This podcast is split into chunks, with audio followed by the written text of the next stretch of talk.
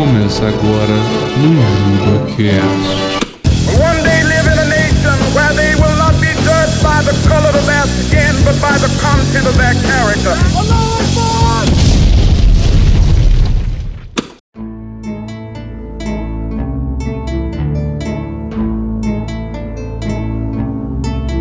E aí, aqui é o PA e eu sou o Casey Affleck antes do Oscar. E aí galera, aqui quem fala é o Roldão e eu sou o Todd antes de conhecer o Bojack. Qual é, galera? Aqui é o Mike e aproveitando a linha do Bojack, eu sou o Mr. Peanut Butter. Hoje a gente vai falar um pouquinho sobre os filmes que foram indicadas a o maravilhoso, o maior prêmio de todos, o Oscar.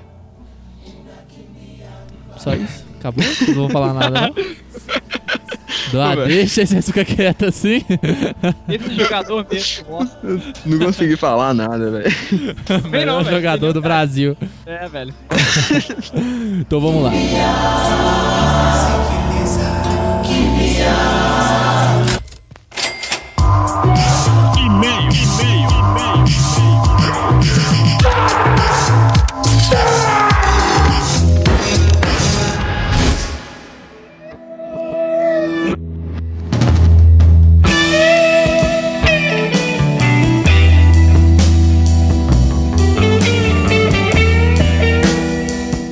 E agora vamos ler os e-mails que a gente recebeu do último podcast, de qual foi? Foi o episódio 03 sobre coisas que odiamos. Exatamente. Foi um episódio muito bom, né? Falando Ah, nisso. velho, foi, foi legal. Eu, eu consegui ficar, ficar muito feliz e rir muito de histórias que eu passei e eu ouvindo eu mesmo contar. Exatamente, velho. Depois que eu editei, fiz tudo bonitinho, eu escutei mais umas três vezes e curti muito. Todo mundo também que a gente mandou curtiu muito e parece a coisa certa a se fazer, Aliás, que trabalho de edição, ficou top. né? Como diria minha mãe, se você gosta de uma coisa, faça. Serve pra todo mundo também. Então, vamos para o primeiro e-mail de Fernanda Lima Oliveira, 29 anos, consultora na área de imóveis, formada em administração. Olá, meninos! Vim ofertar alguns imóveis disponíveis na cidade de. Não, vai se fuder. Não, não. Outra coisa que eu odeio, que eu não, deve, que eu não mencionei no último episódio, Aham. jabá. Espaço Não para jabá, jabá. aqui, não. É, é, eu vou ler o próximo e-mail aqui então. É do Carlos Pinheiro, de 23 anos, de Sorocaba, São Paulo. Sorocobo. Sorocobo. É personagem de anime, né? Sorocobo. Uhum. É, ele diz o seguinte: Olá, caros amigos. Recentemente estou em fase de descobertas em minha vida e inicio de ah, inícios de várias liberdades. Sempre busco conteúdo na internet que me sinto aceito e me vejo assim aqui. Uhum. Um acontecimento curioso que achei do podcast foi o do tal amigo percussionista, no qual, próximo à água, segundo vocês, se lambuzou na lama como se a mesma fosse um pedaço dele. Na lagoa Pedaço- dos Simpsons, né? É, aquela lagoa ferrada, aquela lama que não é nem um pouco linda de, de se cheirar. Exatamente. Se lambuzou na lama como se a mesma fosse um pedaço dele. Pedaço ao qual não sabia que existia e precisava voltar a ele de novo. É, algo engraçado é que o homem, de acordo com, com o cristianismo, veio da lama, né? Uhum. É, ele estava querendo, talvez ele estava querendo voltar ao seu, seu início de existência. Aham. Falo isso pois creio que seu amigo possa estar se descobrindo como um adepto de skets. Skets? Sabe o que é skets, Pedro? Eu acho que tem alguma coisa a ver com o DR, mas não sei bem. No, no escoteiro tinha um teatro que chamava skets. Eu, eu fui escoteiro, pra deixar claro. Ah, sim. Primeiro, pelos dogmas da sociedade e tal, você acaba gostando só do marrom. Chocolate e Nutella eram meus doces preferidos. De muita gente também. Após isso, o sentido pastoso começa a se aguçar, a sintonizar com você, e você faz parte dele. Afinal, toda a cremosidade, pureza e leveza de algo com a textura do seu corpo, que lhe envolve suavemente, e após isso, endurece. Que meio de que- maluco é esse? É, vamos considerar esse meio.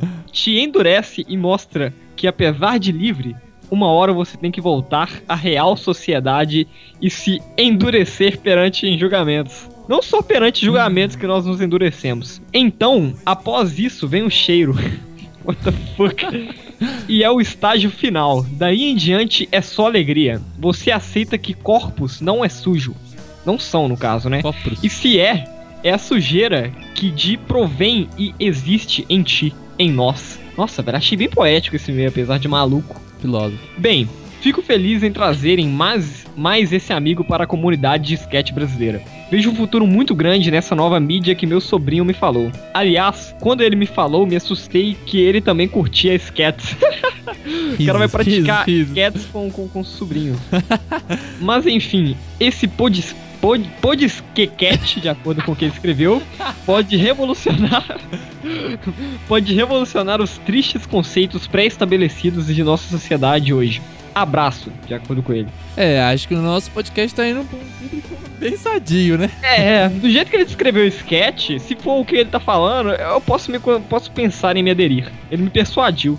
Então vamos para o próximo e-mail. Alexandre Magno Abrão, 19 anos, desempregado. Olá. Desempregado como todos nós. Exatamente, como toda família tradicional brasileira, né? Com essa crise.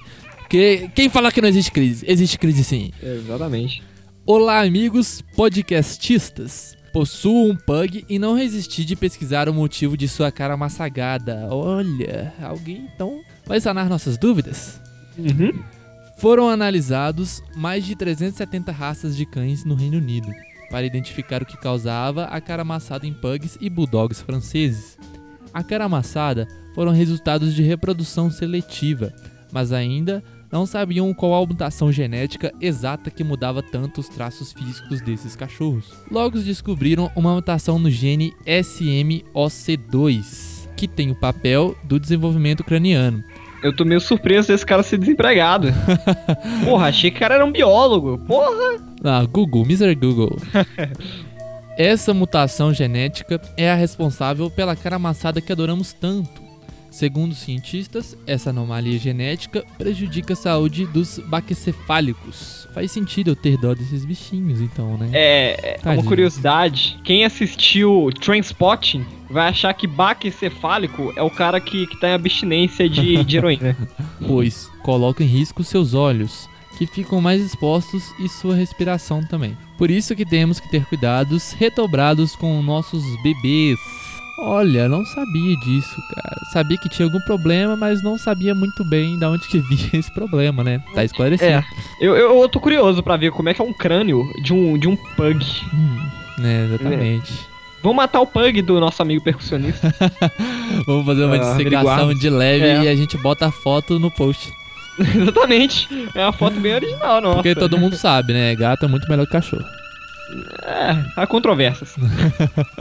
Então, esses foram os nossos e-mails do nosso último episódio. E agora vamos para a falação. Bora. Vamos?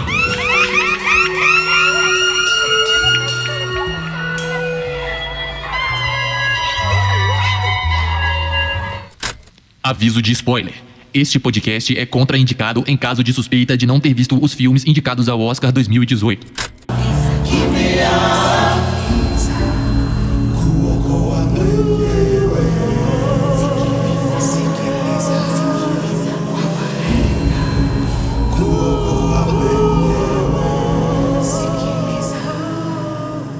Então a gente vai falar aqui sobre os indicados ao Oscar, certo? Isso aí. Vocês lembram de algum? Vamos começar com Corra. Pode ser então. Você tem alguma coisa Bem, pra falar, é- Mini Mike? Não. Por quê? Porque é corra e não fale. Vai se fuder, velho! cu, Caralho! Trapalhões do cacete! Ô, velho, mas eu não tenho que nada, hora, porque eu velho. não vi o filme, não posso opinar. Bem, começar com a ficha técnica do filme. Ele é dirigido pelo Jordan Peele, que é um comediante americano. Salve que ele participou de Fargo. Fargo, a melhor série do mundo. Quem que ele foi no Fargo mesmo? Ah, ele foi um carinha da FBI aí que se fudeu por causa do Lone Malvo, né? Um dos últimos que morre, né? Então, ele é o parceiro com a cara gorda, né? Isso. Tá, mas isso é o de menos. Ele é um puta comediante americano. Já faz muito sitcom, produz muitos episódios de talk show, essas coisas. Aham. E esse é o primeiro filme dele como diretor. Verdade, né? É, já começou disso. bem com quatro indicações do Oscar: melhor filme, melhor ator, melhor direção e melhor roteiro original. Foi indicado ao Globo de Ouro também, não foi? Foi. Ganhou alguns, não lembro quais. E o que, que vocês acham de Get Out? Ah, dá sua não opinião posso primeiro. opinar. Olha, cara, não é um filme muito bom, não, velho. É um filme bom pra caralho, mano. Filmaço. Curti muito a questão da, da crítica social, velho. Porra, e tocar naquele ponto, né? Que todo negro tá acostumado com o racismo. Saca? É realmente um filme sobre o tabu do racismo, né? A gente vê que ele tá tudo mascarado, ninguém admite que tá falando frases racistas. Aham. Assim, é mascarado, mas é um chute na sua cara, né? Exatamente. É muito foda aquela cena que ele tá indo pra casa da namorada dele, né? Conhecer os sogros. Se não fosse para aquele esquema de mercado negro, eu queria ter aqueles sogros pra mim, velho. Os caras são muito gente boa. Isso aí do mercado Ah, negro mas- entra no quesito racismo do filme. O cara não sabe nada mesmo. O cara não viu nem o trailer, né? Ô, velho, eu não sei nada desse filme, velho. Desculpa, me perdoe. É muito foda aquela cena que ele tá indo pra casa dos sogros e o policial para eles. E a mulher fala que era ela que tava dirigindo e o policial mesmo assim pede os documentos do negro, né, cara? E ele fala: Não, tudo bem, aqui tá meus documentos. E cutuca na, na- naquela ferida, né, velho? Que os negros Policiais. É, os negros, eles sofrem preconceito todo dia, mas é como se eles já tivessem criado uma casca por fora, né? Eles já estão acostumados. Mas coisa que não devia acontecer, né? É muito bizarro uma pessoa que tá acostumado a sofrer racismo. É, cara, e esse filme, eu acho que ele não podia ter saído em hora melhor, porque ano passado a gente viu tantos e tantos eventos de policiais com uma violência insana, gratuita contra os negros, só por eles serem negros. Né? Mas e aí? E aí? Como obra? O que, que você achou? Cara, eu achei.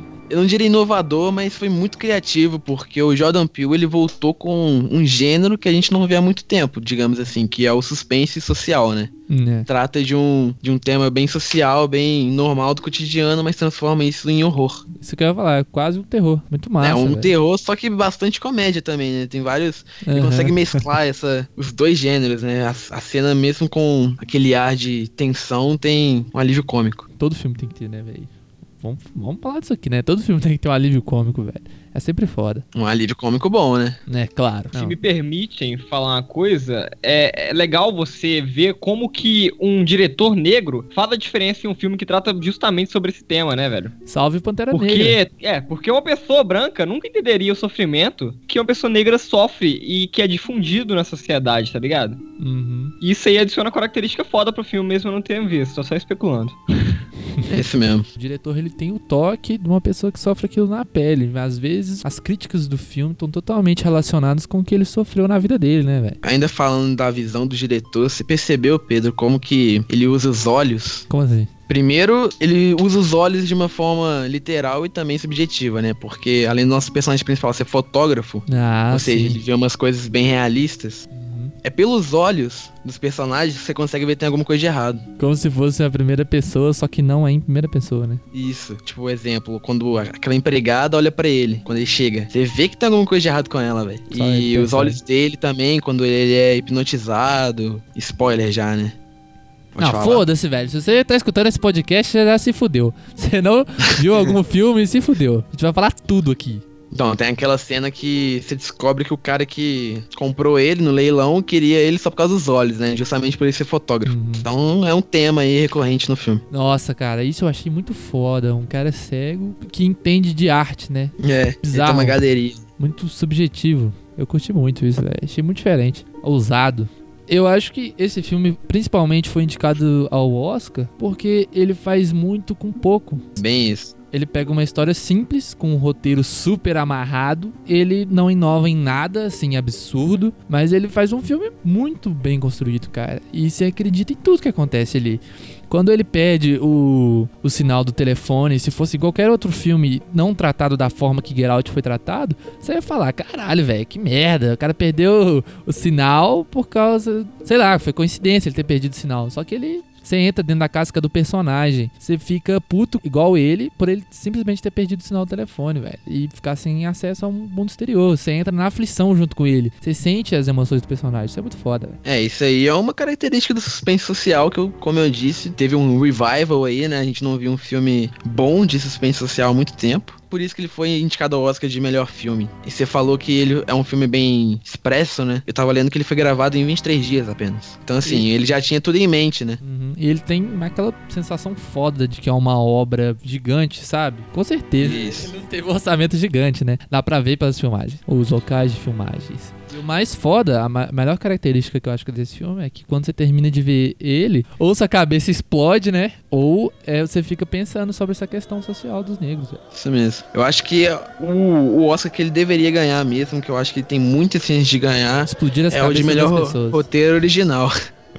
melhor roteiro original, velho. Porque foi um roteiro muito, igual você falou, muito bem amarrado. Ele tinha o que falar e conseguiu falar de uma forma muito boa. Sim, é uma crítica, mas ainda é uma arte. Fala com as câmeras. Isso. É muito sutil, né? Essa questão artística do filme. É, sutil, mas ainda é sinistro, velho. É um chute na sua cara. Fala sobre o final alternativo aí do filme, Ronaldo. Ah, é mesmo, né? O filme tem um final alternativo que no final ali, quando a gente vê as luzes do, do carro policial, a gente já imagina o quê? Que ele vai ser preso, né? Ele acabou de matar a namorada dele, em negro, matando uma mulher É. branca, lembrando, né? No filme, quem, quem tá no carro da polícia é o amigo dele, né? Que tá tentando resgatar eles no início do filme.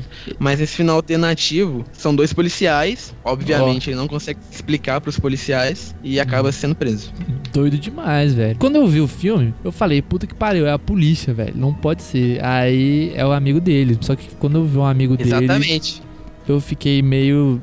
Ah, não sei. Eu preferi esse final. Acho que tinha que ser esse final aí da polícia. Sinceramente. Ah, não. Eu acho que o cara teve uma sacada de mestre ali, porque quando a gente enxerga as luzes da polícia, Uhum, todo mundo pensou que seriam dois policiais e que ia- acabaria se dando mal, né? uhum. Mas ainda teve outro plot twist no final do filme. Eu achei isso legal. Ah, então, acho que não precisava desse plot twist, sabe?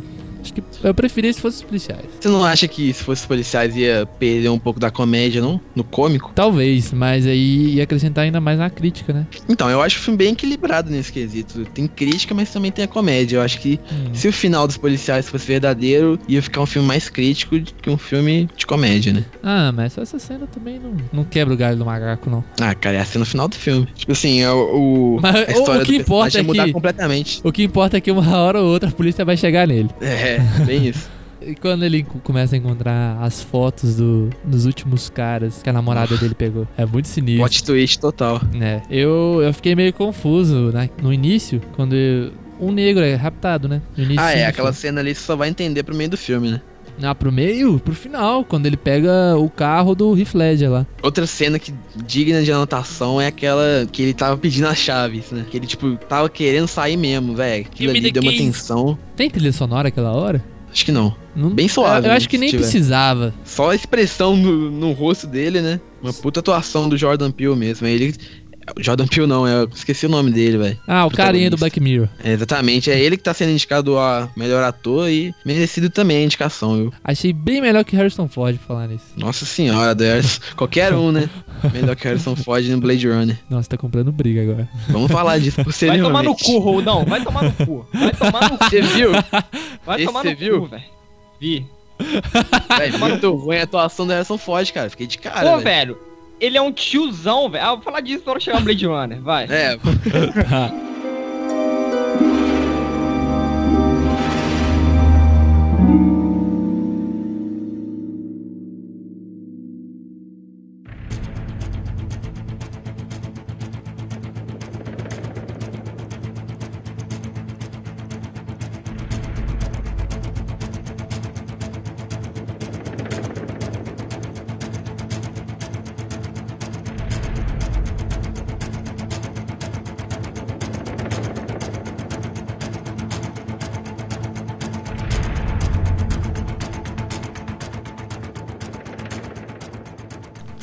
Não, mas agora eu quero saber. É de Dunkirk. E aí? É, o novo filme do Nolan. Foi indicado a oito Oscar. Uhum. Muita coisa, né? Oito estatuetas. Edição de filme, edição de som, direção, mixagem de som, trilha original, melhor filme, fotografia e design de produção. Mas aqui, só, só entre nós. Você acha que ele ganha fotografia? Não, eu acho que Blade Runner ganha fotografia. Deve ganhar. Eu sei, Mike. Ah, velho. Tipo assim. não, gritei pra caralho. Mas. Não gritou não, velho. Eu acho assim. que, que, que Blade Runner também deve ganhar fotografia. E mais uma coisa.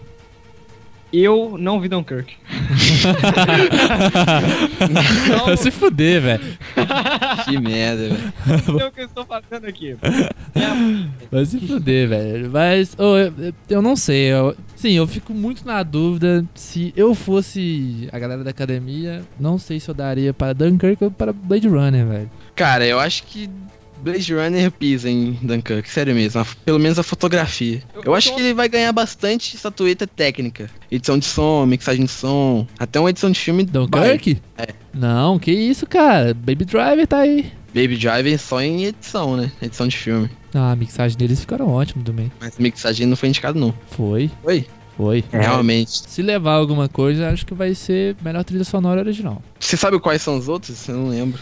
Deixa eu olhar aqui. Indicados a melhor trilha sonora original são Dunkirk, Trama Fantasma, A Forma d'Água, Star Wars e Três Anúncios para um Crime. Trama Fantasma leva. Na minha opinião, eu queria que levasse. Ah. Não sei, eu Uma curti. trilha sinistra, cara. Sinistra. Quem faz ela é o guitarrista do Radiohead. Então ele já ah, ganhou vai se fuder, velho. Vai se Clube- fuder, velho. O cara é o maior fã do mundo de Radiohead. Ah, não, velho. chupa ovo. Vai se fuder, velho. Babei ovo mesmo, não tô nem aí. Véi, tipo assim, a trilha sonora do Hans Zimmer em não, Dunkirk não, é não. boa. Se, se o Radiohead fosse o professor, você ia pedir ele pra arredondar sua nota de 9,5 pra 10. E o professor ia arredondar assim com a melhor alegria do mundo, velho. Eu não entendi sua analogia, não. É, eu também Chupa não. ovo! chupa ovo, é tal chupa ovo que o professor vai. Ah, que isso.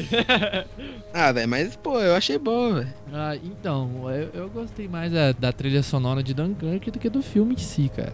Pra ser sincero. Vocês estão ligados à história de Dunkirk, né, velho? Uhum. Sim. Que os alemães estão invadindo a Alemanha ali, a galera ficou presa na praia. Eu, como não vi o filme, mas eu tenho uma pergunta.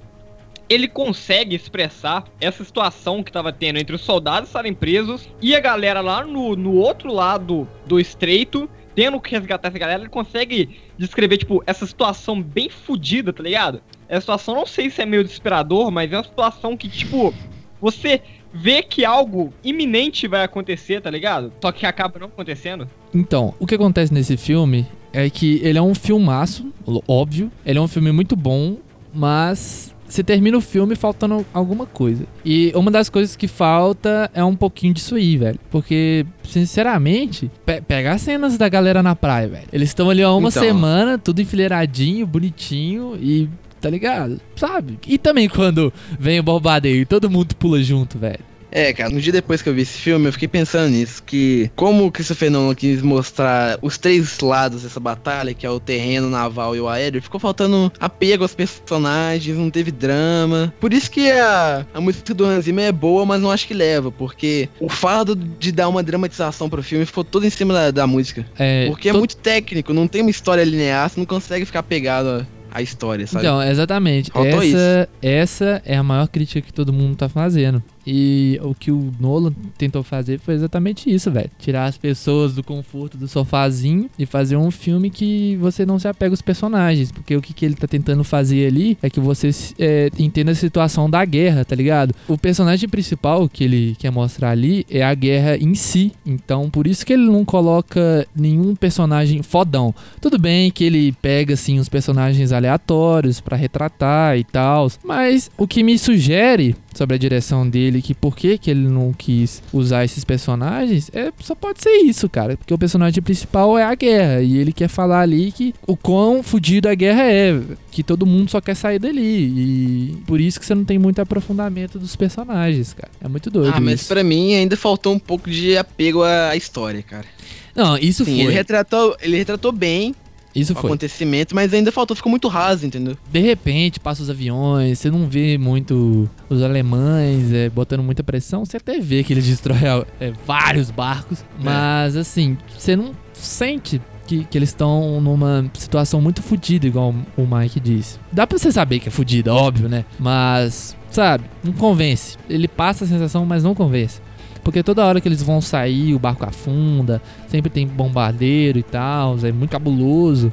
E as pessoas que morrem ficam por Isso. assim mesmo. É um clima de guerra. Só que tá todo mundo muito bonitinho, todo mundo arrumadinho. Esse filme é foda por causa disso, cara. Eu acho que a única hora que eu senti essa pressão cabulosa mesmo é no início do filme, quando eles estão tomando tiro dos alemães. Mas mesmo assim. Chegando na praia. É, tem, tem aquela parte Foi do. uma, uma boa cena pra começar o filme, Uhum. né? Tem aquela parte no barco também que eles estão esperando a maré subir e começa a tomar tiro, que é bem foda. Ô, falando nisso, o Harry Styles mandou bem, né, velho? É, tipo assim, não teve atuações esplêndidas, né? Mas não, Não. teve atuações ruins também. Eu, eu foi um acho- bom soldado, Eu digamos acho que assim. foi até o proposital, né, velho? O Tom Hardy Ah, ficou sim, discreto o máximo. É uma puta atuação, mas você não sai do, do cinema lembrando dele, né? Uhum, é, De nenhum dos aquelas, personagens. aquelas cenas de avião ficaram, oh, foda demais, velho. Puta que pariu. Bom demais. Mas, ah, cara, ele botou umas IMAX gigantes no- nos aviões, né, velho? Porra, foda, demais. foda. Foda demais, velho. Isso ficou muito foda, mano. Mas quando esse Bonito filme demais. acabou, eu senti falta de alguma coisa. Ele foi muito fora da caixinha, ele pensou fora. Foi realmente um filme marcante, mas. Não, tô falando marcante na história do cinema, né? De toda a, É. fo- a forma padrão que ele fugiu ali, né, no filme dele. É muito doido isso. Mas, assim, é um filme que não te toca como deveria.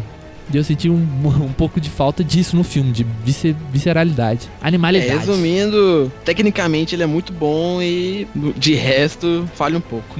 Assim, essa parada que ele manipulou o tempo pra mostrar três linhas temporais Nossa. é muito bom, né? E o filme ainda é pequeno, então foi uma parada muito insana. Eu acho É que isso não bom, funcionou. mas- Não, eu acho que funcionou muito bem, velho.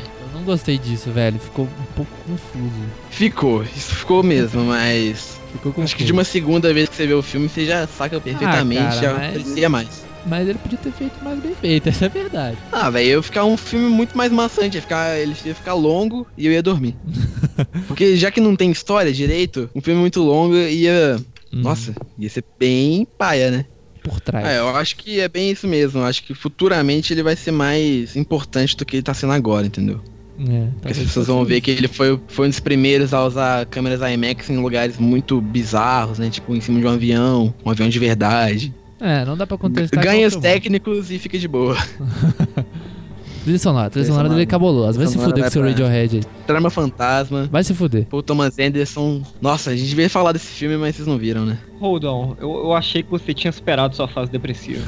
Cara, o filme é bom, velho. Eu só quero te julgar mesmo, Os velho. membros do, do Não, Radiohead não. são felizes na O- vida real. O cara que fala assim, o filme é bom, porra, velho, vai se fuder, velho.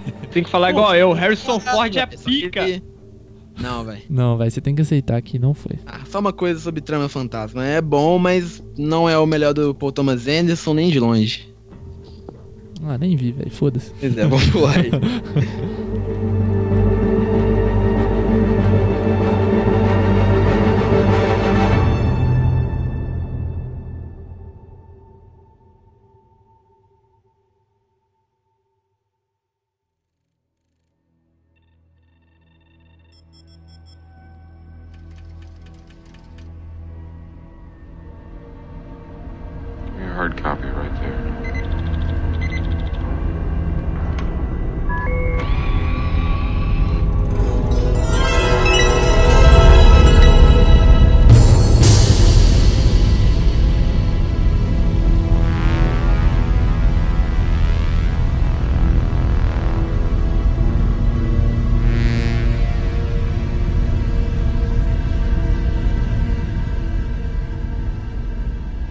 agora, vamos falar do filme, cara, que tipo, desde o primeiro tá no meu coração, porém esse agora se enraizou, velho.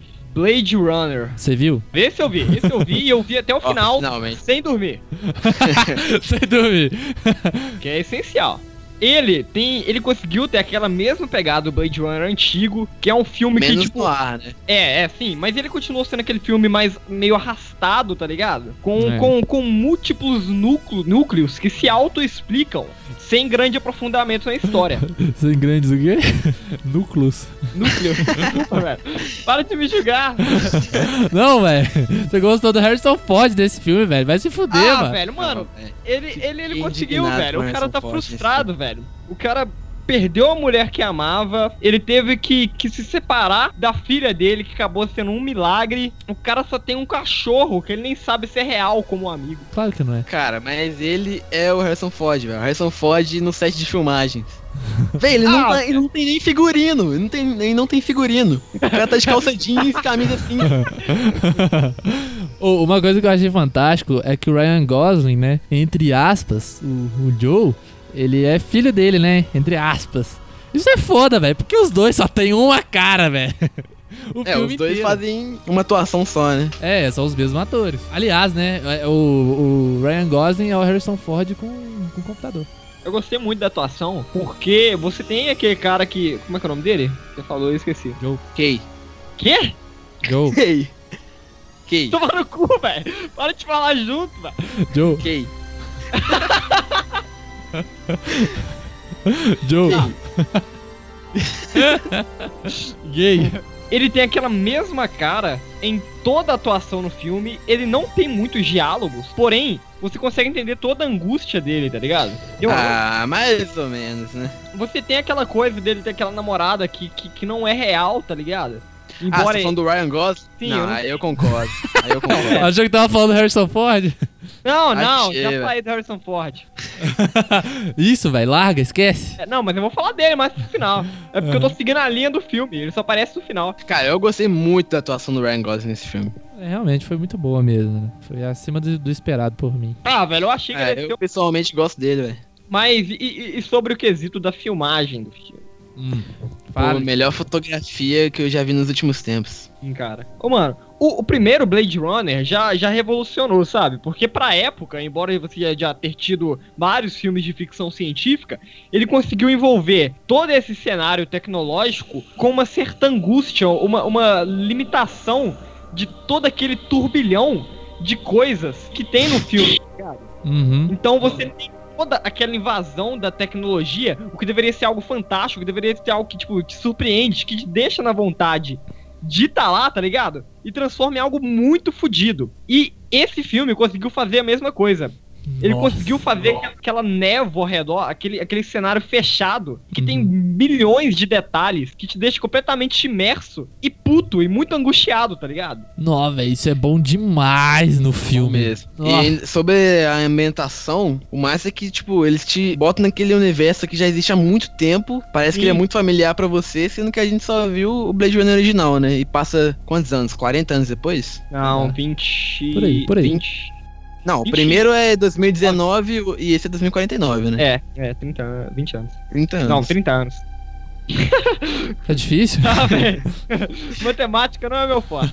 E Não. vocês viram os curtas antes de verem o filme? Não. Pô, você tá pedindo muito de mim, Rodolfo. É, velho. É, que assim, lançaram três curtas explicando o que, que aconteceu durante os 30 anos. Ninguém viu, não? Não. Não, explica aí, Rodão, vai. Não, explica aí, Maurílio. Não, um curta em especial, que ele é muito bom, que é um tipo um anime, é, sei lá, 7 minutos, sei lá, 10 minutos, e mostra que rolou blackout, né, que eles até mencionam no filme. É. Que foi uma rebelião replicante, eles apagaram simplesmente todo o sistema, todas as informações possíveis de Los Angeles. E isso foi um marco histórico, depois disso os replicantes foram oficialmente ilegalizados na Terra. Oficialmente, antes não era? Como assim? Tipo assim, eles foram caçados realmente e mandados pra fora, né? Não podia ter replicante de jeito nenhum, só as versões novas. Hum, verdade, né? Agora, até o, a Love, a filha do Wallace, agora ela fica na Terra. Senão ela. Se fosse antes do Blackout, ela seria caçada, não? Sim. É, mas ninguém sabe que ela é uma replicante, né? Sabe? Porra, que isso? O Ryan Gosling percebe. Não é possível. A filha do Wallace? A Love, velho. Quem, quem que é essa? A replicante, velho. Que tenta matar o Joe no final. ah, ele foi, ela foi feita pelo Jared Leto lá, né, velho? Então. Sabe, al- algo legal é que você tem toda essa, essa situação dos replicantes, sabe? No primeiro filme você tem aquela coisa do like tears in the rain, sabe? de uhum. que toda aquela experiência de vida curta de um replicante, só que nesse novo filme, você pega aquela vida fodida do replicante, aquela vida marginalizada e cria uma esperança, cria um milagre, Que um milagre? bebê replicante. Hum. E, e isso, velho, tipo, transforma essa angústia que eu já tinha mencionado em uma florzinha brotando, é, tá ué. ligado? Em algo que, que pros replicantes deve ter sido algo muito foda, velho. Isso rola no início do filme, velho. Quando o Ryan Gosling vê aquela árvore. cara, ele, ele tá defendendo aquilo, foda-se a vida dele, tá ligado? Aquele replicante lá do começo do filme. É. Foda-se aquele, aquele mísero momento que ele viu, aquela mísera vida. Ele presenciou algo do caralho. É, ele fala isso no início, é muito foda. Você não entende Sim, porra nenhuma, né? É, é, exatamente. Você vê que o replicante vê aquilo como esperança, e você vê que o Jared Leto lá vê como science, bro, sabe?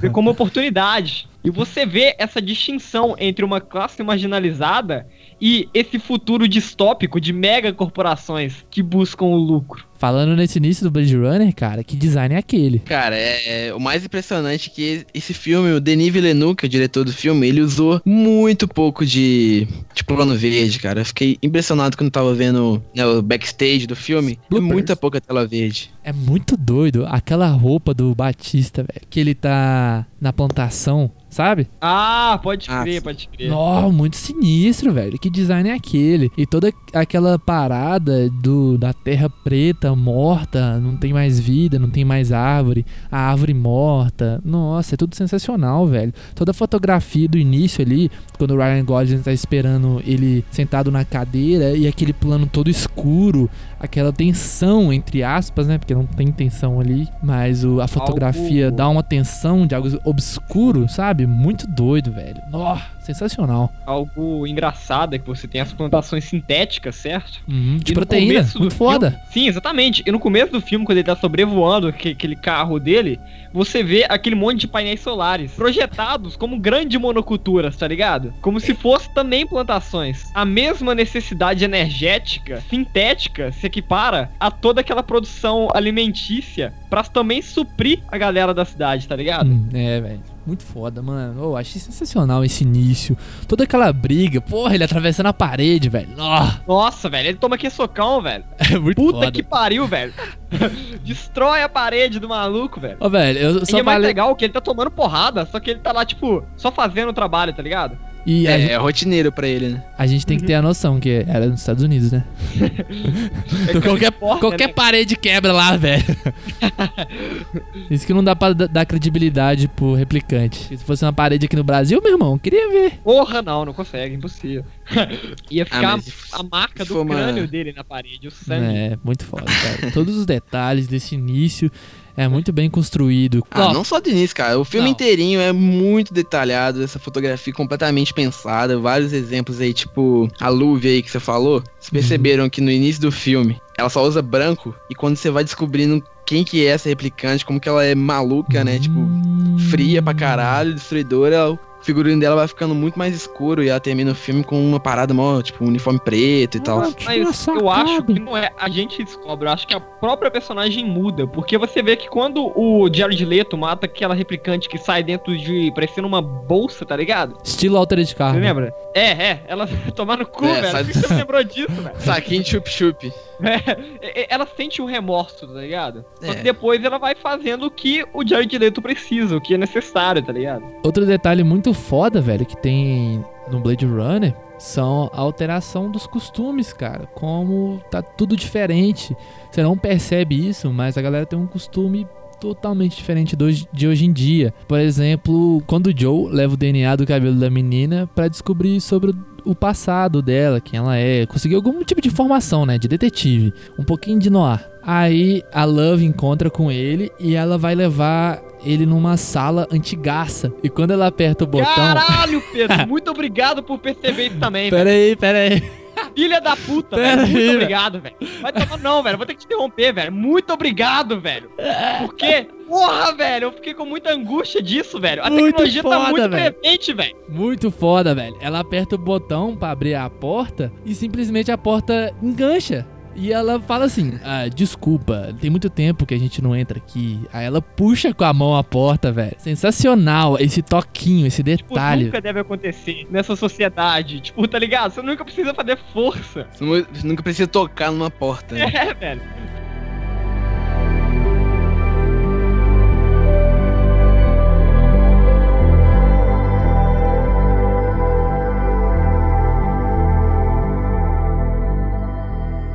E aquela cena é, daquele holograma gigante falando pro Joe que tá se sentindo sozinho. mais pro final, aquele holograma que É. aparece as tetas. Ele tá numa ponte. Isso, ele mesmo. Uhum. Que cena maravilhosa, cara.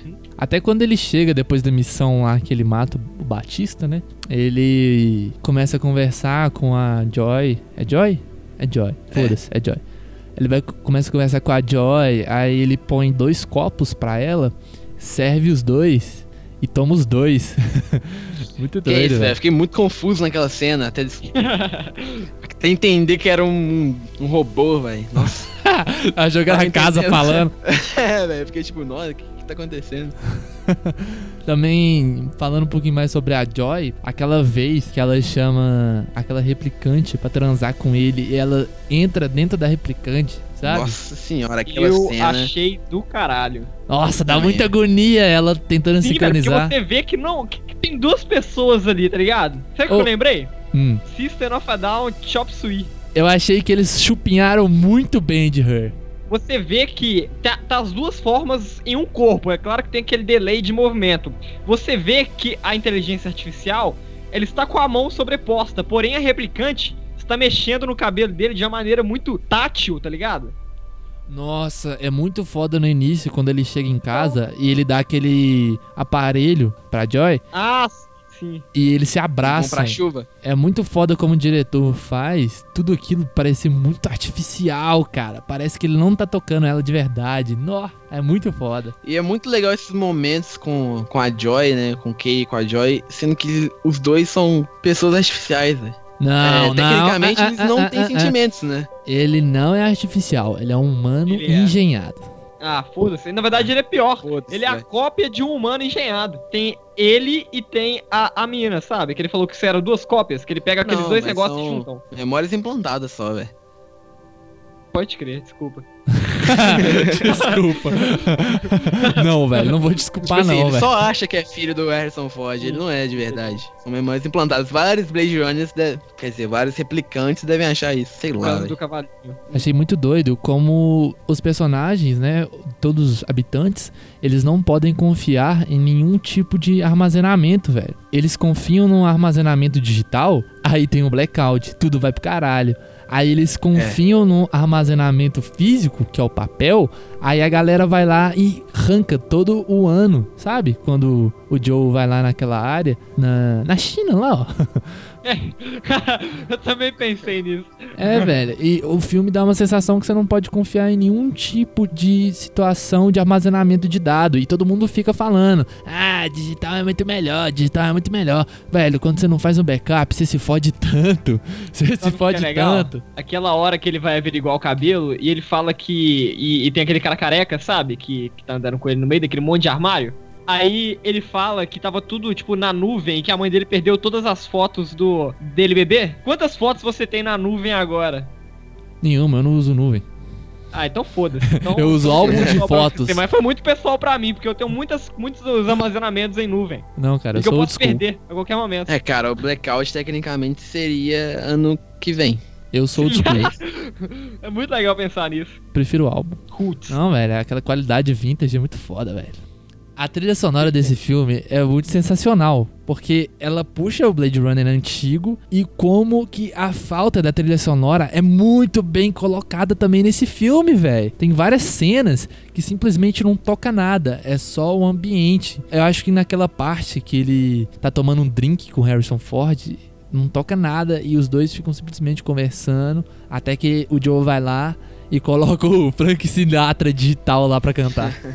Ei, ó, você lembra quem que fez o, a primeira soundtrack do Blade Runner? Vangelis. Eu sei que esse novo aí foi o Hans Zimmer, né? Também. Ah, mas ela, ela teve uma pegada muito igual, igual a do, do Blade Runner Não, antigo, velho. Ah, sim, velho. Só que bem mais sutil. Não, eu acho que assim como o filme, a trilha sonora foi um, um tributo, velho, ao, ao filme antigo, saca? Uhum. E eu acho que a melhor qualidade desse filme, disparada, é como ele não estraga a série. Ele se mantém fiel toda aquela questão de introspectividade dos replicantes e aquela situação distópica. Cara, ele não altera em nada. Ele continua fiel, ele passa o mesmo sentimento do primeiro filme e ele não tem aquela mudança que você fala, porra, não é Blade Runner, sabe? O, o Blade Runner tem muito disso, da galera que vai, desde o primeiro tem isso, a galera que vai achando que vai assistir um Altered Carbon, achando que vai assistir um filme clichê, sci-fi, futurista, só que você vê toda essa questão que, apesar de estar num futuro distópico, ela, ela te pega com, em algumas características que te que refletem em, em algumas coisas que realmente acontecem com você, tá ligado? Né, em- em- atualmente, no que a gente Ó, o vive que, que hoje. rolou nesse filme que aconteceu com você já, Mike? Ô, velho, eu desde o Blade Runner, desde o primeiro, velho, eu fico muito. Acho que muitas coisas, muitos elementos pessoais, tá ligado? Tem um que- amigo que desenha origami. Não, não. Não. Eu acho que ele tá namorando uma, uma inteligência artificial, velho. Pô, velho, fala que você. você... Namorado digital. Ô, velho, eu já te Ah, falei que a Siri não não te quer, velho. A Siri não te quer. E não adianta tentar com a Cortana também, não. É muito foda também. Porque esse filme é todo fodão, velho. Porque esse, filme marcou muito, né? A gente tá falando pra caralho dele.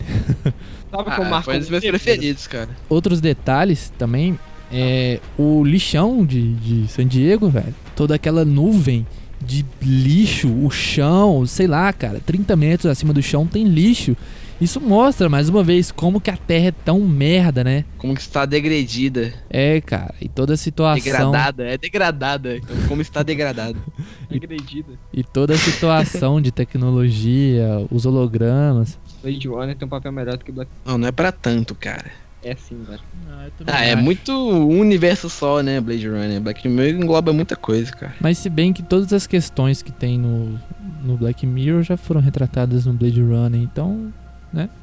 É, eu- esse roteiro ficou muito bom, né, cara? Tipo, ele falou de muita, muita coisa. Cara, eu achei muito terrível quando o Joe tá naquela siderúrgica e ele vai procurar o cavalinho. E aí Hum, sim. ele acha o cavalinho. Quando eu vi essa cena, eu falei, não é possível, cara. Não é possível que ele, que ele é humano. Não é possível que aconteceu essa coincidência, Ah, entre aspas. Aí toda aquela questão dele procurar madeira, dele ficar rico, né? Como a madeira é escassa na terra. Só que aí no final não era a memória dele, velho. Pô, explode toda essa cabeça, cara. Eu até demorei pra raciocinar que a memória não era dele, velho. Uhum. Tipo assim, me pegou muito surpresa isso aí. Eu realmente achei que ia ser um clichê que ele ia ser o filho do, eu do também. casal. Eu também. Eu tinha certeza que ia ser isso. E é muito sensacional quando ele tá conversando com a irmã dele e ele quer que ela veja a memória dele. E ela vê a memória e ela começa a chorar e fala definitivamente é uma memória de verdade, velho, porque ela tava vendo a memória dela. Ela não falou nada, né? Tipo, É? explícito pra ele. Uhum. E ele simplesmente dá aquele rage de Alpatino também, muito foda. Vale destaque a esse rage dele, muito Não é mesmo, né? Pô, a atuação dele, mais uma vez falando, eu achei muito boa. Quase cobriu a merda que o Harrison Ford fez. Não vou falar nada, tá? Eu não quero trocar nesse assunto de novo. Não, vamos falar do Harrison Ford, porra. Ô, velho, eu acho Defende. que ele cumpriu o papel de ser aquele cara sofrido, tá ligado? Só isso mesmo. Não, mas isso aí até eu consigo fazer, cara. Não, velho. Claro que sim, velho. Ué, muito de boa. Só colocar uma camisa branca, um jeans, uma botinha e ficar lá tomando uísque com meu cachorro. Como se fosse eu sou a lenda.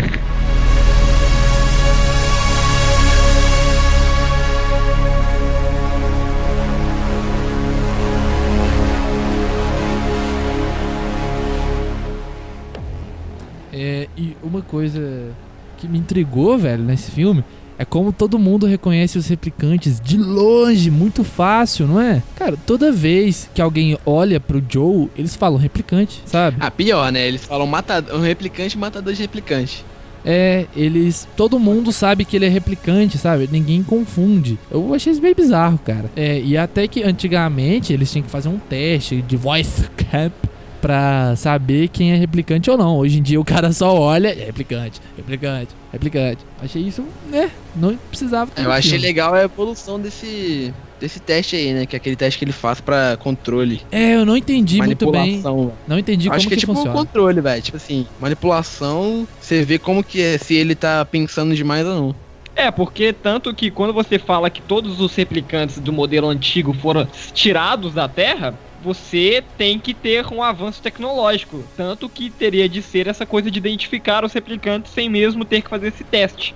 Eu Como pensei assim? foi nisso. Porque você não falou que, tipo assim, eles estão identificando o replicante muito fácil? É, só de olhar assim na cara do replicante, Exatamente. ele vê, ele nem precisa falamos- fazer o teste. E também não falamos que os modelos antigos foram, foram tirados da Terra? Uhum. Isso talvez seja seja uma consequência direta, sacou? Mas os novos replicantes eram pra ser melhores, não? Eles estavam com medo de facilitar. fazerem replicantes melhores e ter outra rebelião, cara. É. Então teve um downgrade. É, basicamente, velho. Eles um- são só mais controlados, entendeu? Teve um downgrade e mesmo assim o- eles querem fazer uma rebelião. É, mas são aqueles lá são replicantes mais antigos, que eles não acharam, entendeu? São não. A profissão do, do Kay é achar replicante velho e matar. Qualquer entendeu? um. Mas tem alguns que estão vivos ainda, igual era o Harrison Ford. Não, qualquer um não, porque os novos são. Eles não, ele não precisa matar os novos, que são igual a eles. Verdade, Batista fala isso no início. É, ué, ele caça só é, é, replicantes antigos.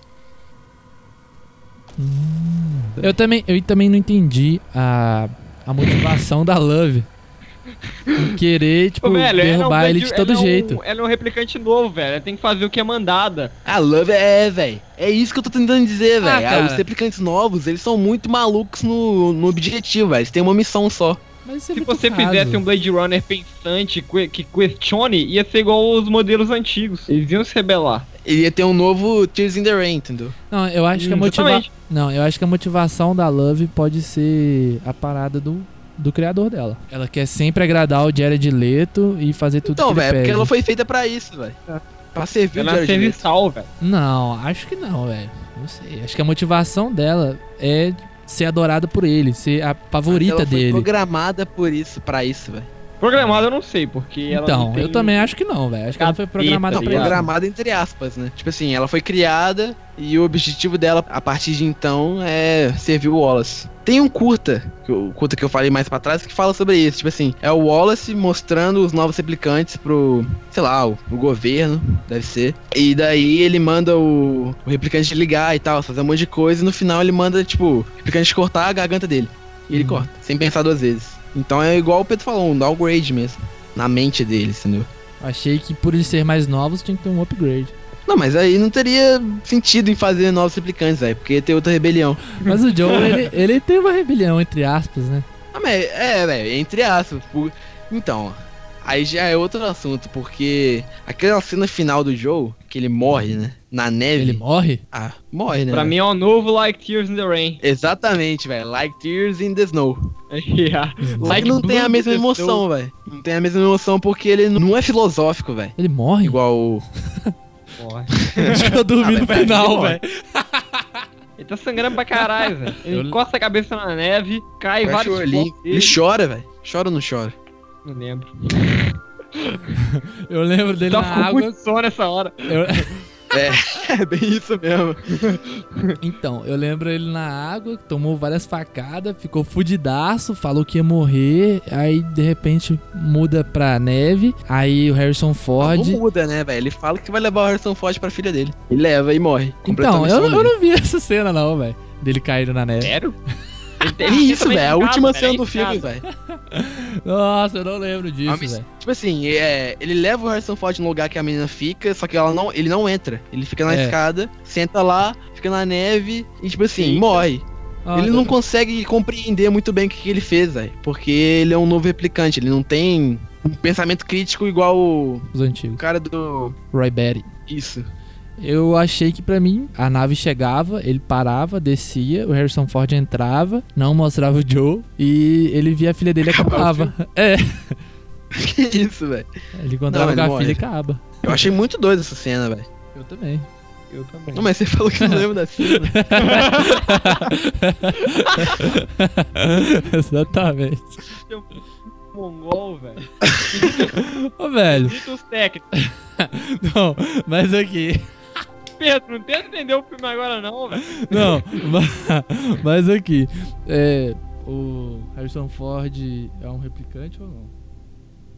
Ele é, velho. Claro que é. Como é que um Véi. replicante tem esperma? Então, por isso que é um milagre, velho. Por Eu isso acho que todo que- eu- mundo quer entender.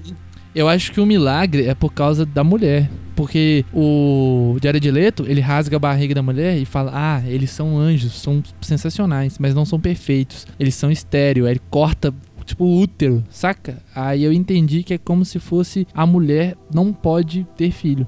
Mas pelo homem eu não entendi se ele é estéreo ou não. É por isso que todo mundo quer entender, velho. Por isso que todo mundo vai atrás da filha, todo mundo vai atrás do Deckard. O Wallace, principalmente, né? Tem explicação científica pra um milagre. Nossa! Ah, velho, não é um milagre de vai se fuder, né, mano? É milagre mesmo, é falando sério, velho. É Deus. Ai, vai Deus se elétrico. fuder, velho. O cara pagando de cristalzinho. Vamos falar agora um pouquinho sobre os detalhes técnicos do Blade Runner. Então, é, ó, ele foi indicado a fo- melhor fotografia, melhor efeito visual, edição de som, mixagem de som e design de produção. Ou seja, só categoria técnica. Eu achei isso bem paia. Vocês não acham que ele merecia um melhor roteiro original? Acho. Pra ser sincero, eu curti mais o roteiro dele do que The Shape of Water. Não, eu Concordo. também, eu também. E não entendi o que a Forma da Água tá fazendo aí no lugar dele, né? Porque acho que tecnicamente, não falando assim. Lugar. Podia ter sido os dois indicados. Não, cara, tem doentes de amor aqui. The Big Então. Sick. Primeiramente que essa ca- categoria, se ela não for pra 30 anos de um crime, já vai ser um crime, né? Nossa senhora, velho. Não, sai daqui, sai daqui. sai, pode sair. Próximo a gente vai botar alguém no, no lugar do Roldão. Uma ação técnica inútil. Sabiam que ele foi feito em completamente storyboard primeiro? É tipo uma história em quadrinhos do filme inteiro, antes deles gravarem. Ah, mas a maioria dos filmes é assim, não? A maioria dos filmes é assim em algumas partes, eu fui completamente.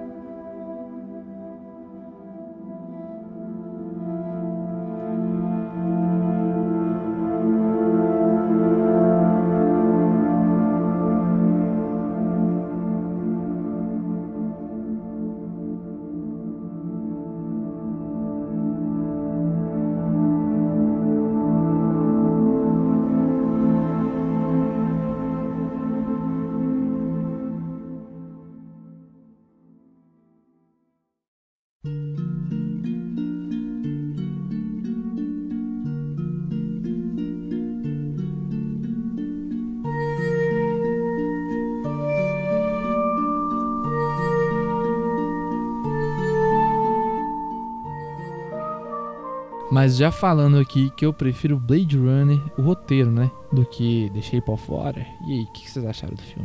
Eu acho que foi indicado a muitas categorias, tipo, até demais. Não mereceu tantas categorias, assim, na minha opinião. O filme é bom, mas não, não é pra tanto. Foram 13 indicações, cara. É, eu até esperava mais do roteiro dele, cara, pra ser sincero. Ah, assim, ele é bem um.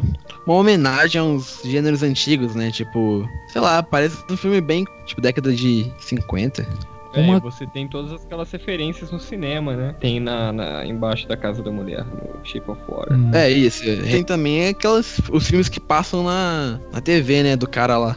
Eu acho que uma coisa sobre esse filme é que o Guilherme Del Toro, ele finalmente colocou a estaca dele de um ótimo diretor pra todo mundo que tinha dúvida. Ah, sim, com certeza. É, o- é a obra-prima dele, velho. Apesar de tudo, assim. Que eu falei que não merece tantos, tantos estatuetas, mas eu ainda acho a obra-prima dele. Melhor filme dele. Não, certeza. Ele é um tipo de filme que quanto mais você vê, mais você gosta. Isso mesmo. Ele é muito bem ambientado, né, cara? Ele tem cerca de uns, se- sei lá, cinco cenários, sete, e todos são extremamente muito bem feitos e muito marcantes. Todo mundo lembra da sala que ficou preso, o jacaré do Papo Amarelo, todo mundo lembra da casa dela, da casa do, do gaysão lá, do tiozão. Muito bem ambientado. Você consegue entrar naquela época também, né? De Guerra Fria. Cara, me lembrou muito Máfia 2 esse filme. Toda. Nossa. Parabéns. Porque aquele cenário que não tem nem um pouquinho de, de, de felicidade, não tem uma luz radiante. Antes do, de, de falar qualquer data do filme, eu pensei que era tipo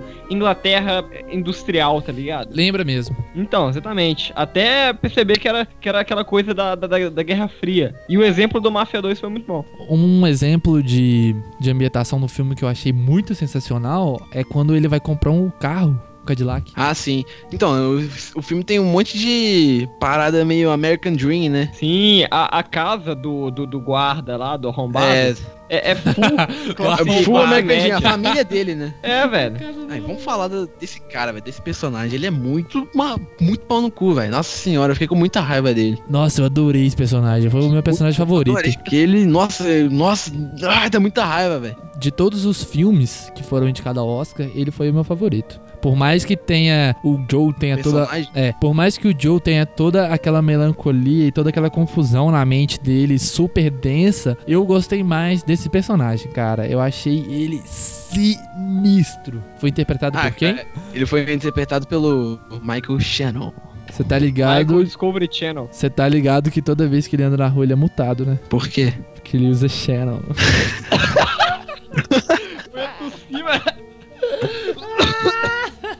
Ele representa bastante aquela coisa do quesito da Guerra Fria, em que os fins justificam o meio, e de todo aquele senso comum que chega a ser bem racista daquela segregação que, que tinha no, no- nos Estados Unidos. Ele é uma representação do coxinha. Deixa eu perguntar uma coisa pra vocês aqui. Vocês lavam a mão antes ou depois? Depois. Você, Rodão, você lava a mão antes ou depois? Antes. Nossa, velho. Você é um filho da puta, velho. Você é um filho da puta, mano. Você bota o feijão por baixo do arroz, velho. Eu não gosto de feijão, velho. O cara lava a mão, velho. O cara lava a mão pra não sujar o pau, velho. Eu lavo a mão antes e depois. Ah, então você é inseguro. É. Eu achei essa cena muito sensacional, velho. Tem umas cenas muito interessantes que você consegue só ver significado real delas de- uma segunda vez, aí. Eu tive que esse, eu tive que ver esse filme duas vezes. Tipo assim, parece um, só um diálogo normal, nada a ver, mas faz sentido pro filme, entendeu? Não, não sai do contexto. O diálogo do Tarantino, né? É, exatamente. Só que tem totalmente um sentido de mostrar o que, que o personagem é. Essa cena é tão importante que mostra qual que é o É objetivo tipo dele. cena. Isso. Tipo a cena dele conversando com o cara que vai vender o carro de, pra eles, né? Muito foda também, velho. Como é que naquela época fumar era cool. Dava pra dirigir sem cinto de segurança e aquilo tudo. É, é um elemento bem Mad Men, velho. Dessa coisa da, da- da década de de 60 e dessa galera padrão. Pô, você não vai falar nada, você viu o filme, velho? Eu vi, velho, só que eu não terminei, não. Não, velho, você tá brincando. Eu terminei, eu parei uns 20 minutos antes. Nossa, velho, você não viu o Eu achei final? muito chato, velho. Pô, Eu velho, o filme. O final do filme eu achei bem arrastado. Você não viu aquele Eu final não gostei horroroso? dele, não, velho. Eu não gostei desse filme, na real. Nossa, eu achei aquele É, então, final é um, é, é um finalzinho bem. Horrível. Não curti também não. Eu acho que deu uma estragada no filme. É. Ele podia ter puxado ela e aí não ter aparecido aquela merda de guerra e ela ter morrido afogada e ele tentando ajudar ela a respirar. Essa cena ficou homenagem até demais a esses filmes romance antigo, velho. Como diria os caras lá do Choque de Cultura, né, velho? Amelie Poulain com Bela e a Fera. Bem isso. mesmo. Muito obrigado por me lembrar disso aí, velho. Aí, ó, e você ficar sabendo que foi acusado de plágio, esse filme? Plágio ao quê? A- ao Hellboy? Não, o Hellboy é do Guilherme Del Toro, velho. ah, pode Mano, crer. É o cara, é o cara do Hellboy, velho. É o jacaré do Hellboy. É, Não, meu irmão ele tá passando do meu lado nessa hora e ele achou que eu tava assistindo Hellboy. É muito mesmo, né, velho? Eu não gostei muito do design daquele personagem. É foda e tudo mais, mas eu não gostei muito. Eu queria sabe? que ele fosse um pouco menos humanoide. Eu queria ter achado algo mais grotesco do que romântico. Não, Não, ia ser muito jacaré, velho. se fosse menos humanoide, aí ia ficar muito estranho aquela relação do romance, do sexo embaixo d'água. E eu também. queria, velho. Eu queria que, que ficasse. Que ficasse. Pô, mas aí, velho, ia virar um filme muito cult, ele ia ficar muito bizarro, ninguém ia querer ver, E não foi. sacou? Acho que aí ele não teria tanto impacto assim. Mas. Daqui a 30 Esse anos. figurino, velho, eu- Mas eu, eu acho que um dos segredos desse filme é a galera simplesmente simpatizar com o jacaré do Papo Amarelo, velho. Para com essa porra, velho. não tem graça não. Eu não le- Ele não tem nome, velho. Ele não tem nome? Não, cara, é Amphibia Man. Do bichão. Ah, é, o bichão. Eu rompi o roldão pra isso, velho? Eu tomar no é, seu. pai, né? Nem o que eu tava falando, velho. Olha lá. Eu também não lembro. Figurino. Pô, velho. Não deixaram eu falar nem do plágio, velho. O que mais você vai falar do filme a não ser do plágio? Não tem mais nada pra falar dele, não. Figurino, velho. Você tá falando do figurino. Ah, é, velho. É, a fantasia do bichão, né? O figurino dele. Tipo assim, não tem efeito especial, tem muito pouco efeito especial nele. Tipo, só nos olhos ali, nas guerras. O resto é tudo, é tudo feito de maquiagem mesmo. Isso é massa, mesmo. É massa, isso aí eu acho que vai levar o, o Oscar de. Como é que chama? Design de produção? Maquiagem e cabelo. Roupinha. Vai levar o Oscar da sopa. Um trem muito doido também, velho. É aquela parada das franquias. Porque o tiozão gay, ele vai lá comer uma torta e ele pergunta. Ah, sim, sim. e ele Que é algo pergunta: novo. tem outra loja dessa aqui em outro lugar? Ah, eu quero falar, em várias. E é tudo segue o mesmo padrão. E ele toca de uma forma muito sutil nessa época dos Estados Unidos, né? O bom das multinacionais, né?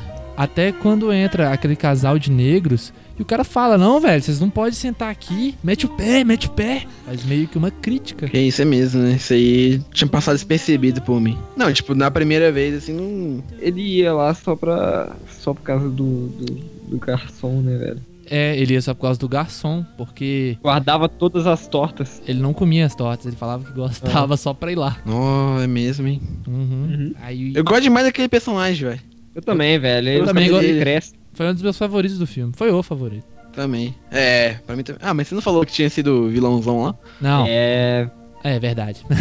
Segundo favorito. Segundo. Por causa que ele é simpático, né, velho? Eu gosto de anti-herói, antagonista. É, mas assim, vamos falar da atuação da mulher. Qual que é o nome dela? Demais. Sabe o que né? eu acho legal, velho? Pariu, velho. Nunca, Sally eu Hawkins, nunca mais Hawkins. vou, eu nunca mais vou desassociar esse papel dessa mulher. Assim como eu nunca vou desassociar o papel do Sam Rockwell em Três Anúncios de um Crime do ator. Sabe o que é legal? O jeito que representam a, a solidão dela e o fato dela também ser muda, igual aquelas cenas de toda a rotina dela, dela Nossa. tendo que ir trabalhar, ela chegando atrasada pra bater o cartão, é- é- ela encostando a cabecinha no ônibus, tá ligado? Isso é muito bom, cara. Gera uma proximidade com o personagem sem ele falar nada, ele não precisa contar nada. Você vê os detalhes, você vê o- as qualidades, os defeitos, como que é o dia a dia. Só disso, cara, você já cria uma simpatia pelo personagem vínculo. sensacional, velho. É muito E- engraçado, né? Porque na primeira cena ali que mostra a rotina dela, eu já consegui me apegar ao personagem. Sim, ainda mais Momentos íntimos. ônibus. Ela se masturbando dentro d'água, cara. É, velho, isso aí foi tipo com foda. 5 minutos de filme, achei muito foda também. Uhum. E mostra de uma sutileza tão grande, cara. Tão grande. Como se fosse tomar café. É, porque Posso ela faz isso todo dia, né, velho? Só que eu, quando vou pegar ônibus, que eu já contei no, no, no podcast passado, que. Que, que minha, minha- é, passa muito tempo no ônibus, eu gosto de encostar a cabeça no vidro da maneira mais dramática possível. Oh, que Do jeito que as pessoas que estão lá de fora do ônibus olhem pra mim e pensem. Esse cara é triste. É, exatamente. Começa- Pensem que eu tô vendo Radiohead. Começa a falar em linguagem de sinal também, velho. Não, se eu falar linguagem de sinal, eu vou virar o cara do Fargo. Ah, é, eu e o Mike estamos com esse meta 2018 aí, hein? é. Nossa, velho, começa a usar minoxidil, tá? Ah, beleza. Crescer muita barba aí. Não, mas é o Roldão que é o cara da barba. Então, Ô, velho, sabe que a gente tem que parar? Né? De falar de Fargo todo episódio. É tipo uma piada interna no podcast, ninguém vai entender, velho. Todo não episódio. como, velho. Fargo é muito bom. Fargo é muito bom, velho. Velho, a gente vai ter que fazer um podcast só sobre Fago, a gente vai falar muito, velho. Ô, uma das coisas que eu gostei pra caralho no personagem, né, do Xenon, é que não tem como falar o nome dele e lembrar de um carro classe baixa, rebaixadão. Imagina aquele Cadillac, aquele Cadillac. Cadillac. o carro late, mano. Imagina aquele Cadillac rebaixado com farol Xenon, passando muito rápido no. Hum, Como é que chama? Quebra-mola. Não, é. Paradinha que dá multa. Pardal. Pardal. Paradinha que dá multa, velho. Pardal, Pardal viado. também, só que esqueci outro nome, é, é, é radar. Isso, radar. Nossa, não vou falar pra ele de novo, velho. Parece muito, muito com o Cadillac rebaixado, passando de lado no quebra-mola e tomando multa no Pardal. é isso mesmo. Mas uma das cenas que eu mais gostei no filme foi do Shannon, quando ele vai na casa da Negona e ele começa a, a intimar ela e ele mói o dedo dele, cara. Vira o Lula. Porra! Muito foda, velho. Cacete, mano. Eu arrepiei nessa parte, velho. Esse personagem tem uma transformação sinistra, né, velho? Uhum. Do início do filme pro final é outro personagem, praticamente. Quando o oficial fala que vai mexer com a família dele, ele vira outra pessoa. Ele fica muito mais radical, velho. E isso mostra como que é desenvolver um personagem ótimo, né, cara? Um personagem que tem um amor pelo que tem, sabe? Não é simplesmente um personagem preto e branco. É vários tons de cinza. É, cara, todo personagem ali naquele filme é muito bem desenvolvido. Até aquele cientista, né? O russo. Ah, não. Não, aí não, velho. Dimitri! Porra, velho, esse cara é foda, velho. Vai tomar Ah, eu se achei- fuder, Eu velho. achei bem desenvolvido, velho. Vai Eu gostei fuder. muito dele, velho. Eu achei ele meu personagem favorito, velho. Se pudesse excluir alguém desse filme, tinha que ser esse cara. Como assim? Alguém pra escolher o quê? Pra excluir, tirar do filme. Ah, Scooby. Sério? Ah, Tipo achei assim, da você não tem como se aproximar dele, porque você não sabe qual personalidade dele é real, entendeu? Eu não gostei do personagem. Eu achei que ele ficou meio deslocado. Eu acho até que quem podia ter feito a função dele podia ser a amiga da Sally Hawkins. Iguana? Uhum. A única coisa que ele serviu foi pra fazer o gancho da Guerra Fria, cara, e da, dos espiões russos, basicamente. Ah, então, cara, isso aí é uma puta ambientação, velho. Você acabou de falar que, que o contexto da Guerra Fria tava do caralho. Eles podiam ter feito isso utilizando o Shannon e toda a questão militar, velho. Ah, cara, mas aí não ia ter um personagem com compaixão do bicho, só a mulher. É, não Você tem um personagem que ignorou o, o- o nacionalismo. E quando você tinha o, o- o Shannon lá, que ele era completamente americano, e tinha a família que era completamente o, o American Dream, você tinha do outro lado um cara que seria um espião, que seria um cara que teria que ter o amor pela sua pátria, porém ele só tem o amor pela ciência, e isso faz ele ter compaixão e ter um grande papel no, na resolução de seria fazer o, o bicho fugir lá, tá ligado? Assim, Então, assim como que a, assim como a amiga da, da mulher muda completa o personagem dela, eu acho que esse cientista completa o personagem do Shannon.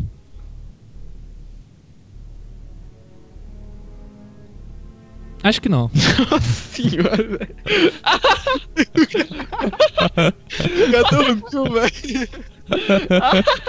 Eu demorei muito pra absorver isso aí, Rodão. Desculpa. Foi meu. É porque eu pensei muito antes de falar. O cara viu o filme velho. inteiro na cabeça dele. Acho que quem complementa pra caralho o personagem é o superior dele, velho. Ele que pega o personagem, dilacera ele, abre ele, mostra por dentro, sabe? Se não fosse o superior dele, ele não teria aquela mudança de personalidade que ele tem, cara. É, ele fica muito puto com o cientista, né, velho? Uhum. O cientista ele só serve pra fazer o equilíbrio. Então, Assim- completa o personagem dele, velho. Ele é bom, cara, mas ele não chega no patamar de todos os outros personagens, entende? Ah, entendo. Não, não, isso é verdade. Concordo. E, Mike, um fato interessante aí. Sabe o. Voltando a falar de Fargo. Oi. Na terceira temporada, o cara de bigode, que é ajudante, é tipo, sócio do, do personagem principal. O cara que fica Ah, em. sim, sim, sim. O, Então. o, o Quero Melão lá. É. Ele é o mesmo ator que o cientista. Sério? Sério. Você tá me tirando. É sério, velho. Ô, velho, o cara saiu de, de, de ratinho, tá ligado? Ratinho do, da, da SBT pra. pra isso, velho. Porra, parabéns, Pois velho. é. Eu E ainda ator. tem um outro filme cheio de indicação ao Oscar que ele também tá, tá atuando, que é o Call Me By Your Name. Ele faz o pai do personagem principal. Esse eu acho que você tinha me falado. É, e ele faz, tipo assim, a melhor cena do filme, cara. Ah, São velho, eu não sabia que ele era Três ator. personagens completamente diferentes. Achei bem legal. Eu não vi esse filme falando isso. Você não viu a terceira temporada de Fargo também? Também não. É, o filme do, dos gays, né, velho? Nossa. Por, por isso que o Guilherme Del Toro é foda, velho. Ele faz filme dos negros, filmes dos gays, filme dos holóficos, filme dos russos, dos americanos. Filme dos mudos. É, cara, nossa. Caramba. Pô, velho, que isso? Filme dos um- idosos. Filme dos É. carecas. Ele fez um puta trabalho social, né, velho? De Todas inclusão. as minorias no filme. É, velho.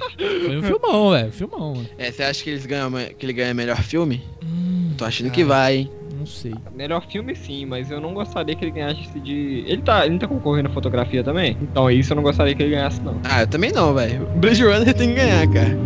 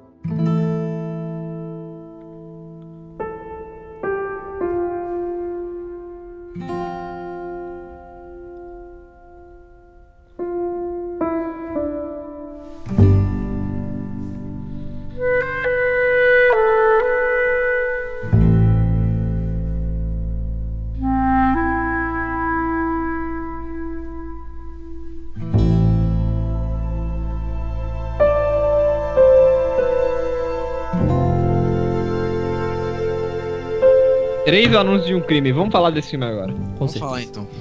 Ou Three Billboards Outside Albany, Missouri. Ambientado na cidade. ambientado na cidade do Stranger Things. Todo, toda cidade do subúrbio americano é igual, velho. Igual, idêntico. Ele foi indicado a sete categorias, que é melhor filme, melhor atriz, melhor edição, melhor trilha sonora original, melhor roteiro original e duas indicações a melhor ator coadjuvante. Isso não acontece há muito tempo, ou sei lá, nunca aconteceu. Então, ele foi indicado, esses dois atores, que são os dois policiais do filme, né? O, o Dixon, que é o malucão, e o xerife, que é o Willoughby, sei lá. O, o Dixon é o cara que você começa odiando e termina amando. Pra ele é mim, um cara velho, mongolão. Ele tem que ganhar esse, essa categoria, cara. Eu achei a atuação dele sensacional. Sam Rockwell mandou muito bem como Dixon, velho. Muito, muito bem. E o Woody Harrison mandou muito bem pra cacete. É, e a Frances McDormand mandou muito bem como a Mildred. Nossa, Só tem atuação foda. Ela tá concorrendo a melhor atriz, né? Melhor atriz, eu acho que deveria ganhar. Pô, cara, Ah, Tem a- cara, aí é difícil. tem a Margot Robbie, velho. Tem a Aí- Margot Robbie com a Itônia também. Não assisti. Puta atuação também, cara. Tem também Sally Hawkins. É a mulher do The Shape of Water, né? Tem a Sally Hawkins que não falou nada o filme inteiro. É, pois é. E falando da, da Frances McDormand, que personagem. O que me deu a impressão que ela é meio assim na vida real, cara. Sim, sim, porque, tipo assim, normalmente quando você tem é, é, representações femininas fortes e, e puxando esse lado feminista em filme, você pega aquela mulher linda pra caralho e que tem atitudes que, que quebram esse tabu normalmente sexista em, em- que tem em alguns filmes. Porém, nesse filme. Você tem a- aquela figura feminina que não é nem um pouquinho atraente, cara. Que eu não acho quase ela- um ela homem, né? atraente. É, ela é quase um homem, mas ela é foda pra caralho. Então, Parece um motoquista. Teve, é motoquista.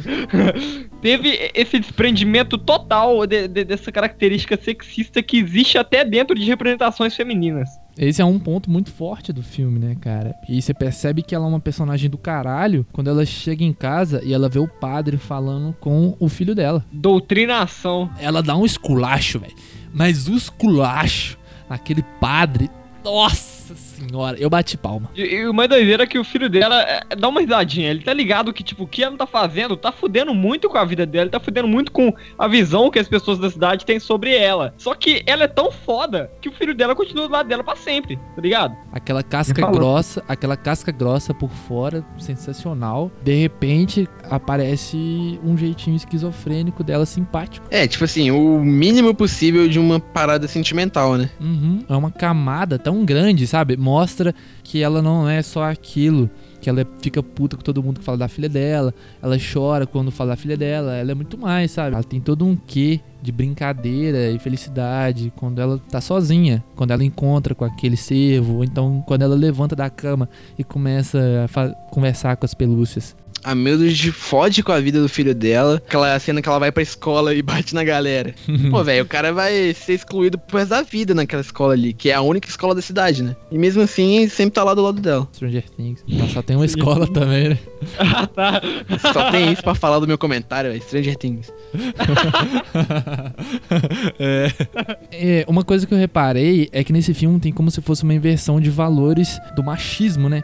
Enquanto a mulher era pra ser uma parada totalmente de apelo sexual, uma mulher vazia que só serve pra completar o homem, ela é vista como uma mulher fodaça e o marido dela é visto como se fosse uma mulher, né, subjugada, porque o marido dela é um cara todo bonitão, de 50 anos, que se acha o Elvis, fudido da vida, que casou com uma mulher de 19 anos porque cagou no pau, sabe? É um cara que não tem caráter nenhum, é um cara que apresenta um desvio de caráter muito sério, velho. E isso é muito doido. Gostei muito do personagem dele.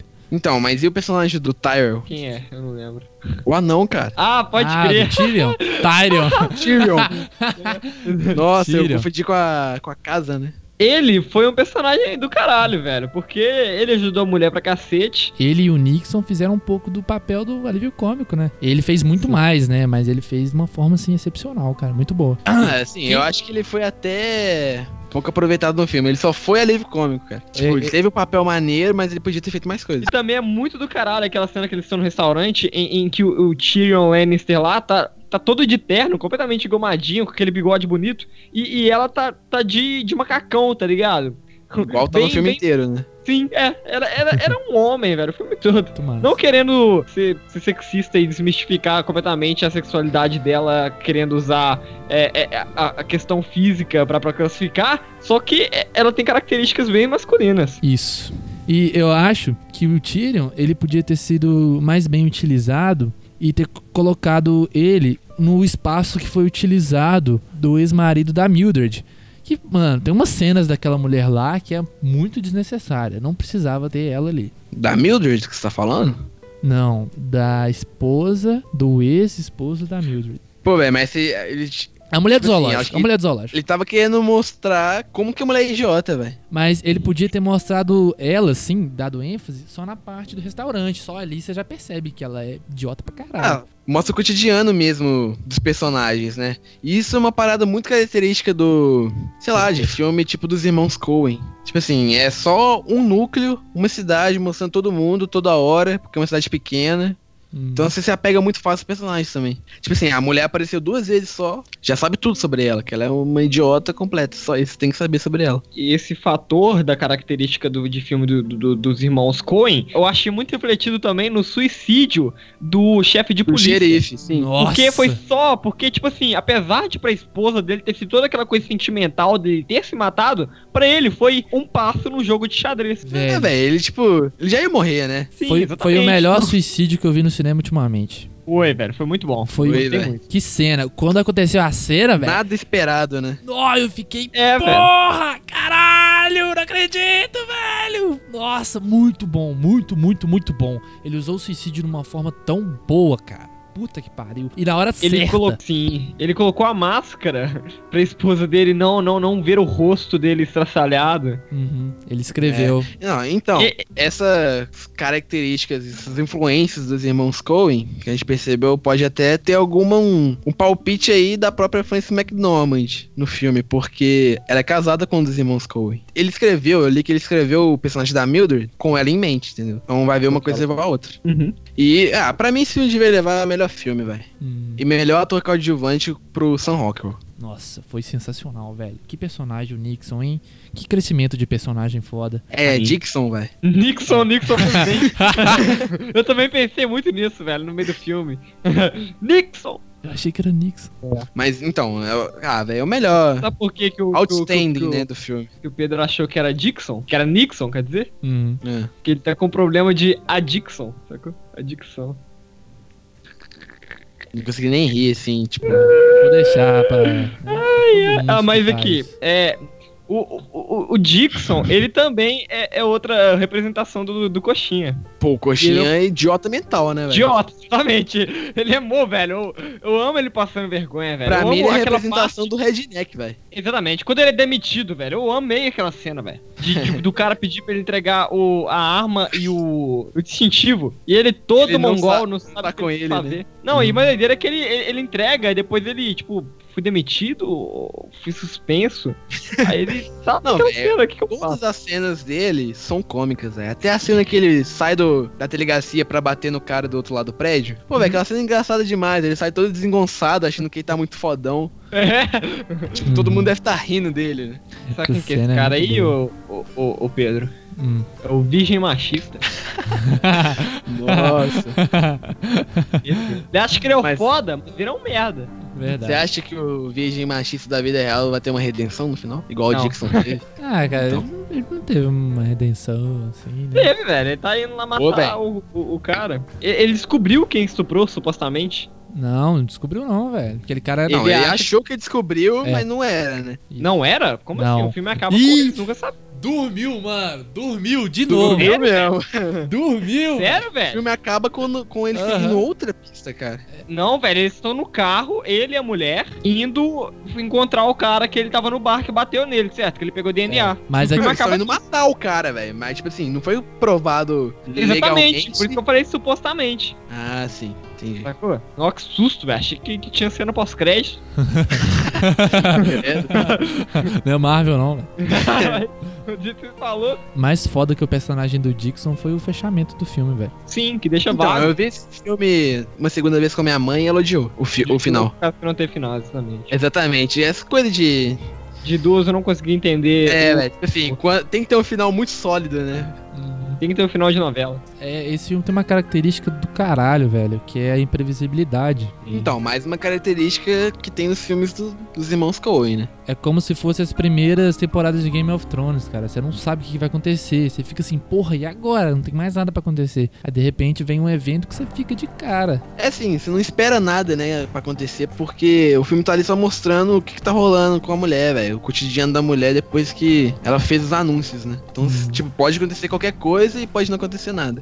E aquele cara dos anúncios lá, hein? Muito bom, né, velho? O personagem muito bom, né? Há poucas vezes que ele aparece, sempre dá um sentido pro filme, assim, né? Aquela fotografia no quando o Dixon tá no hospital e mostra a câmera, grava como se fosse os olhos do Dixon, velho. Nossa, muito doido. E aí o Red fala: Ah, você quer um suco de laranja? Aí ele fala: Oh, desculpa. Por que desculpa? Aí ele, ah, Ah, sim, entendi. Realmente, velho. ó, é do caralho. Porque, tipo assim, do o. Red ele não reconhece ele, né?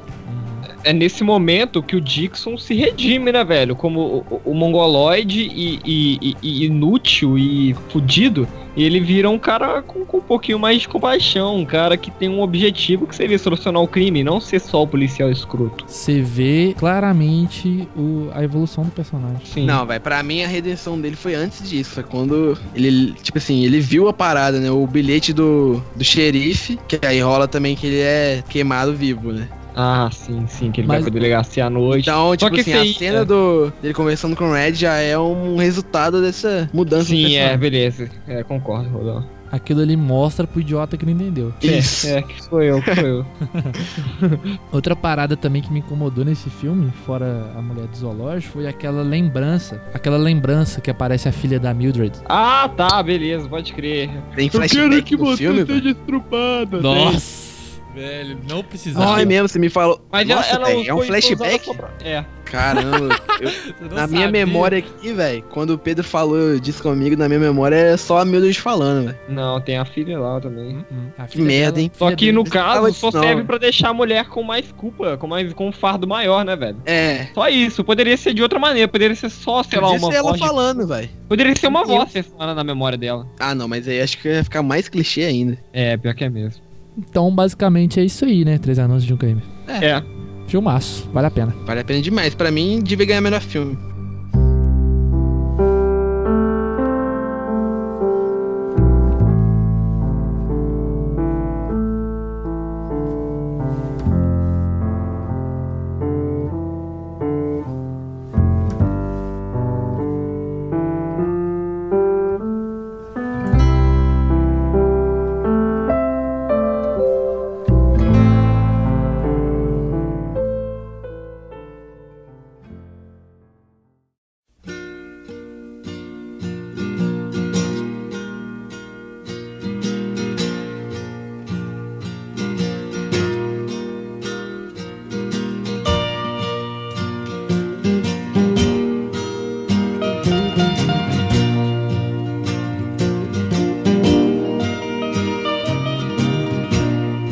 Então, vocês viram Lady Bird?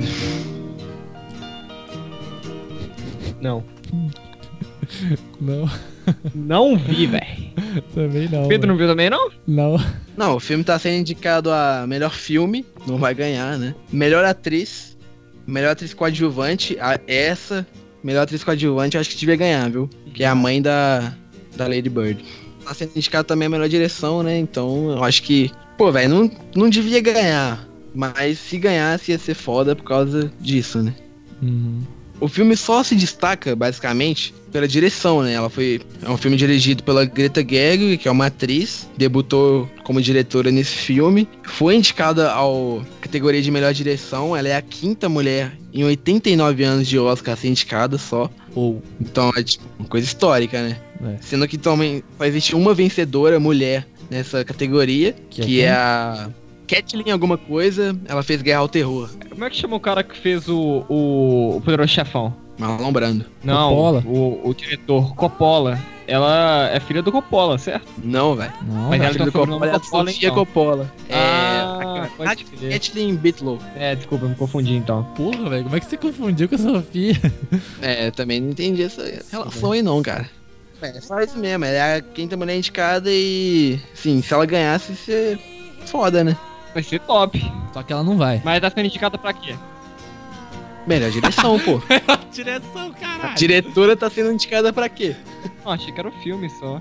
Ô, Roldão, Ah, fala cara, do- então, do- é. Não é um filme. Eu não gostei muito do filme. Não foi, tipo assim, um ótimo filme, igual foi Três Anos de um Crime, por exemplo. É tipo um filme de sessão da tarde, com a menina veja, uma menina tá formando, ela não sabe o que quer fazer da vida. Ela só quer sair da cidade ali, mas ao mesmo tempo ela tem um amor pela cidade, né? Acabou de cursar o terceiro ano. É, exatamente. Ela tá formando. te- O filme se passa com ela formando no terceiro ano. E o Enem. Exatamente, velho. É um filme sobre isso. É sobre ela tá querendo fazer uma faculdade de artes num lugar longe, a mãe dela não apoiar e ela não saber se essa é a dec- decisão certa e tal. O filme ele se centra muito nisso, na relação dela, da Lady Bird, né, com a mãe dela. As duas foram indicadas a melhor atriz, né? Melhor atriz e melhor atriz coadjuvante. Merecidas, são atuações ótimas. Tipo assim, te joga dentro do filme. As duas têm esse papel principal, velho. A mãe e a filha te jogam dentro da história de uma forma absurda. A mãe dela é muito ciumenta? Como é que é? Cara, a mãe dela é uma mãe normal, velho. Tipo assim, tá preocupada com, com o futuro da filha, assim. Zé Droguinha? Tipo assim, ah, nem isso, velho. Tipo, a Lady Bird, ela tem uma característica que ela sempre tá com a razão, entendeu? Você acha dona da razão e a mãe dela é. Ela não aceita isso de forma nenhuma. Então as duas vivem brigando e tal, mas você vê que a mãe dela, apesar de não conseguir uma boa relação com a filha, se preocupa demais com ela. Um filme perfeito de adolescente, tá louco.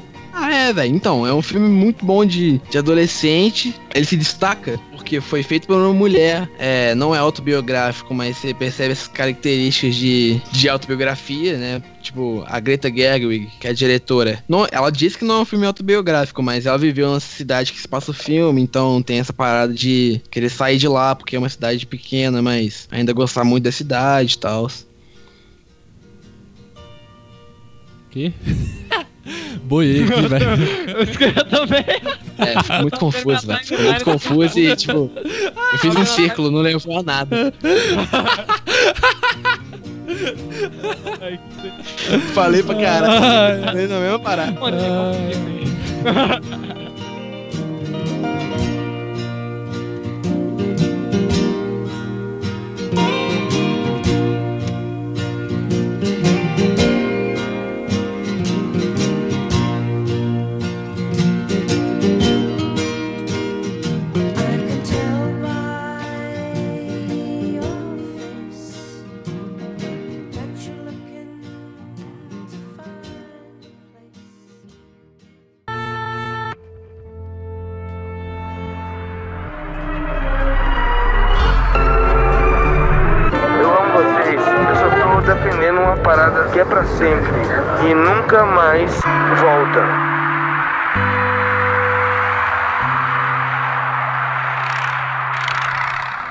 agora a gente vai pras indicações. Vamos falar um pouquinho sobre o que a gente consumiu na semana passada, ou na semana retrasada, ou qualquer parte da vida que a gente acha foda e quer passar pra vocês. E começando, eu queria falar aqui um pouquinho de um livro. Sim, um livro. É, esse livro se chama, se chama Rápido e Devagar, do Daniel Kahneman. Pra quem não conhece, é um livro sobre o pensamento em geral, né? E as formas de controlar a mente. Quem quer saber mais um pouquinho, lê esse livro, porque eu não quero falar mais pra não estragar a experiência. E também eu queria indicar uma banda, mais especificamente um álbum bem antigo pra quem gosta de stoner e um clima muito foda, que é a Chaos ou Chaos. Não sei como fala o nome dessa banda. E o álbum é Welcome to Sky Valley. Demais. Esse aí é o último? Não, tem mais um de 95. And the Circus Leaves Town. Aí, ó, vale a pena falar que quem é o guitarrista dessa banda é o Josh Homme, né? O cara do Uhum. Queen of the Stone Age. Puta guitarrista. Puta guitarrista não. Ele não é um puta guitarrista, ele é um puta compositor. Puta homem. Puta Isso. homem. Isso. Puta compositor, realmente. Tipo o Jack White, né? Outro ele é- homem, puta homem. Então, eu vou indicar duas bandas. Ando ouvindo muito essas bandas brasileiras é, na última semana. A primeira é Ventre. Os caras. Caras têm um álbum só de 2015, estão planejando lançar outro esse ano. E a outra banda é Eterno Rei. Esses caras têm dois álbuns. O primeiro é o Vigília de 2014 e o segundo é Essa Noite Bateu Como um Sonho de 2016. É um álbum maravilhoso. Eu não consigo parar de escutar ele. E essas são minhas indicações. O Eterno Rei também vai lançar álbum esse ano, então, bem, é isso aí. Como é que morreu, velho? Tô falando sozinho. Desculpa. Peraí. então eu vou mandar um salve pro, pra uma banda chamada Dobranote, que é uma banda folk eslava, da, da Romênia mais especificadamente. E também de, seguindo o Pedro aí, um livro chamado A Aposta em Tiran, que é escrito pelo Luiz Felipe Lampreia, que foi embaixador do Brasil em vários países e falam sobre um acordo nuclear entre Brasil, Turquia e Irã. É uma ótima leitura sobre história e política internacional. Agora tem que esperar o Pedro pra dar tchau, né? É. Aqui é o Pedro! Aqui é o Pedro! Que é o. É o, é o, é o Pedroga e. E. e vamos falar um- É o Rafinha, né, velho? Não, é o Pedroga, é o Rafinhas passando de Pedroga, sacou? Entendi, cara. E. E. Aqui é o ratão e. E. E eu namoro. ah, e deixa eu pensar aqui mais que. Vai. Aqui é, aqui é o Ângelo e. E. e skate. toca pra aí, velho. Véi, minha indicação ficou ruim. Será que faz de novo? Pode fazer se quiser. Se tiver algo melhor. Não tem, velho. Mas então, ô Pedro, você sabe que você vai ter que colocar isso aqui no lugar da primeira indicação. Pronto, agora ele vai saber. É, então eu vou indicar duas bandas. A primeira dela é a Ventre, é uma banda brasileira, né? Obviamente. Nossa, vou começar de novo. Pô, velho, eu odeio o teclado virtual, velho. Véi, que rolou, velho? Você não ia pegar o teclado do Pedro? Choveu muito, velho. Nu, caiu um pé d'água do caralho, velho. Mas você não tava na casa dele, não? Não, eu já tava. Na hora que começou a chover, velho, eu subi pro ponto, porque senão ia perder o ônibus se demorasse muito tempo. Véi, mas parou de chover rapidinho, né? Mas mesmo assim, eu ia saber, porra. Ah, mas. Foda-se. Os dois vão sair pela Balaclava Records, que é um, um selo indie. E tô ansioso pra esses álbuns. Ouçam aí. Nossa, tá falando até agora, velho.